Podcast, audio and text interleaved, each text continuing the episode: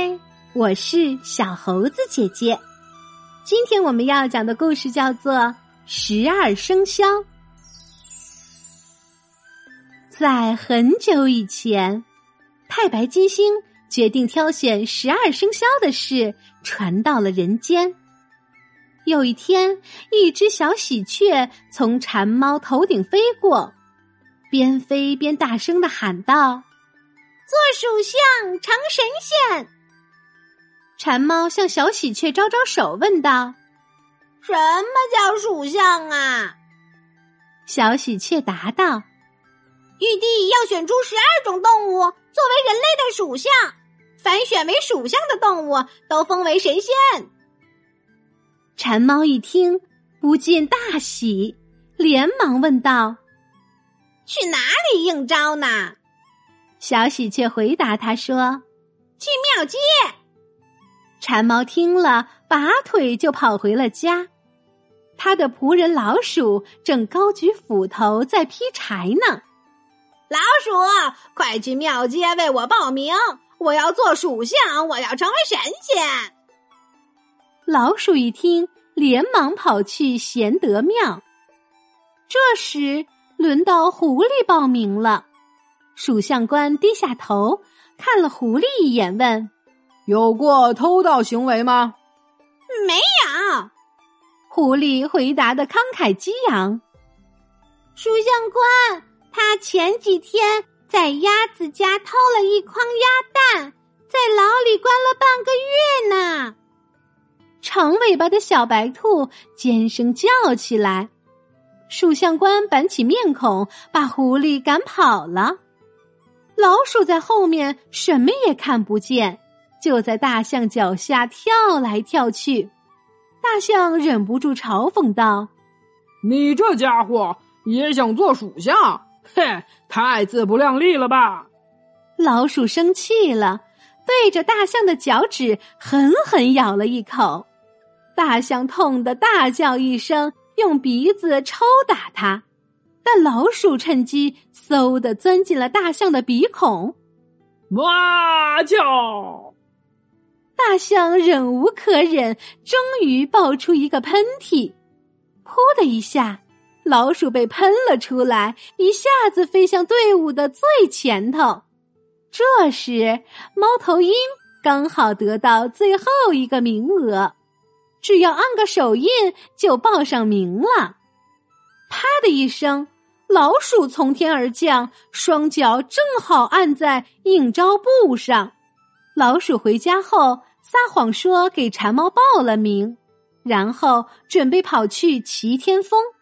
在路上，他遇见憨厚的老牛。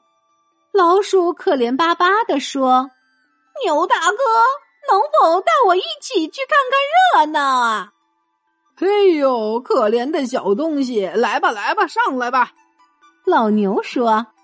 他们两个奔向齐天峰。与此同时，狐狸跑到老虎家里，谎称小白兔骂他是杀人魔王。老虎一听，就冲出家门，骂骂咧咧的向兔子家跑去。狐狸一瘸一拐的紧追在后面，跑到了小白兔家门前。老虎乒乒乓乓的敲着门，小白兔听到敲门声，连忙把门打开。老虎猛地闯了进来，说：“你在属相官面前说我什么坏话啊？”小白兔镇定的说：“老虎大哥，狐狸和我，你更相信谁呢？”老虎想了想，觉得狐狸太狡猾了，他的话不可信，于是转身撒开腿就往齐天峰跑去。小白兔紧追在后。狐狸见小白兔往齐天峰跑，真是又气又恨。他紧紧的抓住小白兔的长尾巴，只听见“啪”的一声，小白兔的尾巴断了，跑得更快了。再来看看羊和马，他们住在通往齐天峰的路旁边，一点儿也不着急。这时，老牛和老鼠正在一片黑乎乎的森林里四处乱转，半天也出不去。老鼠却说：“牛大哥，你别着急，我会看星星。”说完，他就开始研究星星。过了一会儿，老鼠尖声说：“找到了，七天峰就在那边儿。”老牛一听，顾不得浑身腰酸背痛，朝着老鼠指的方向跑去。没一会儿，便跑出了森林。谁知一条宽阔的大江横在他们面前，老鼠望着滔滔江水，吓得直发抖。哈哈哈！呃，别害怕，过江是俺老牛的拿手本领。鼠老弟坐稳了，保你平安过江。老牛说着，便下了水，向对岸游去。没想到，刚过了江，老虎也从森林里兜了出来，扑通一声跳下水，摇头摆尾的向对岸游去。紧跟在身后的小白兔，远远的看到老虎就要到达对岸了，急红了眼睛。抱着一根枯木也渡了江。